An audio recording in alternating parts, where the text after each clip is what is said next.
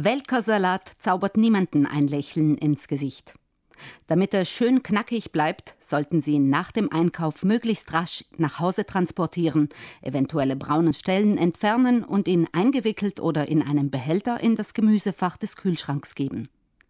Zum Einwickeln eignet sich Folie oder eine Papiertüte, auch ein Kunststoffbeutel, in den Sie mit einer Gabel ein paar Luftlöcher stechen. Umweltfreundlicher ist ein Bienenwachstuch oder ein feuchtes Küchentuch. Manche schwören darauf, das Tuch nicht nur mit Wasser zu befeuchten, sondern auch einen Schuss Essig oder Zitronensaft dazuzugeben. Wie auch immer, wesentlich ist, dass der Salat im Kühlschrank genügend Raum hat, betont die Lebensmittelforscherin der Verbraucherzentrale Silke Raffiner. Wichtig ist, dass man den empfindlichen Salat dann im Behälter oder im Gemüsefach nicht zusammendrückt, also dass man wirklich schaut, dass er genug Platz hat während der Lagerung. Denn das zarte Blattgemüse ist ohnehin nur wenige Tage lang haltbar. Je nach Salatart kann man von einer kürzeren oder längeren Haltbarkeit unter guten Kühlschrankbedingungen ausgehen.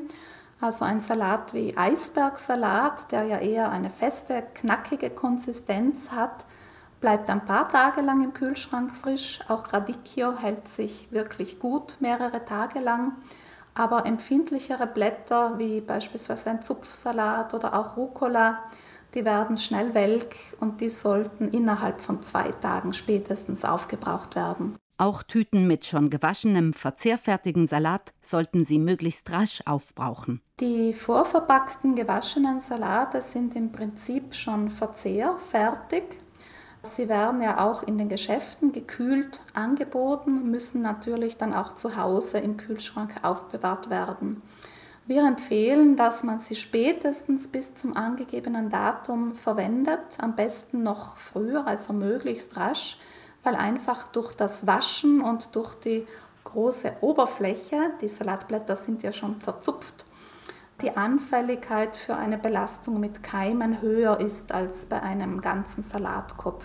Zur Sicherheit sollten Sie auch solchen Fertigsalat doch noch einmal waschen, bevor er auf den Teller kommt, damit eventuell vorhandene Keime auf diese Weise weggespült werden. Und waschen heißt nicht, den Salat in eine Schüssel voll Wasser zu legen und ihn dort zu lassen. Zum einen möchten wir ja, dass der Salat möglichst knackig bleibt. Aber natürlich möchten wir auch, dass möglichst viele Vitamine und Mineralstoffe im Salat noch drinnen sind, wenn wir ihn essen.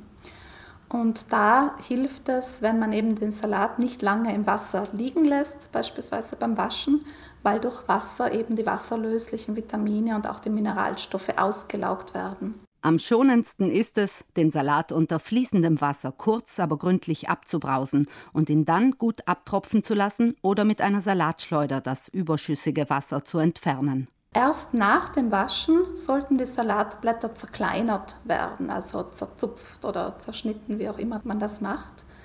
Denn wenn man sie vorher schon zerkleinert, kann der Luftsauerstoff auch die empfindlichen Vitamine besser angreifen und da gibt es einen Vitaminverlust. Und damit der Salat ein wirklich knackiges Geschmackserlebnis wird, sollten Sie die Würze erst unmittelbar vor dem Essen drauf tun.